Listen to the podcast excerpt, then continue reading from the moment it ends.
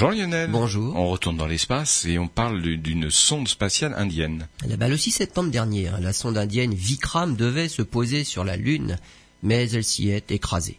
De nouveaux détails ont été révélés sur les causes de l'échec. Vikram, c'est l'atterrisseur de la mission Chandrayaan 2. Il avait à son bord un petit rover qui devait explorer une plaine près du cratère Manzinus par 70 degrés de latitude sud. Les soupçons sont tournés vers les moteurs de l'atterrisseur. Entre 30 et 7,4 km d'altitude, tout s'est très bien déroulé et la sonde a décéléré pour passer d'une vitesse de 467 km heure à 40 km heure.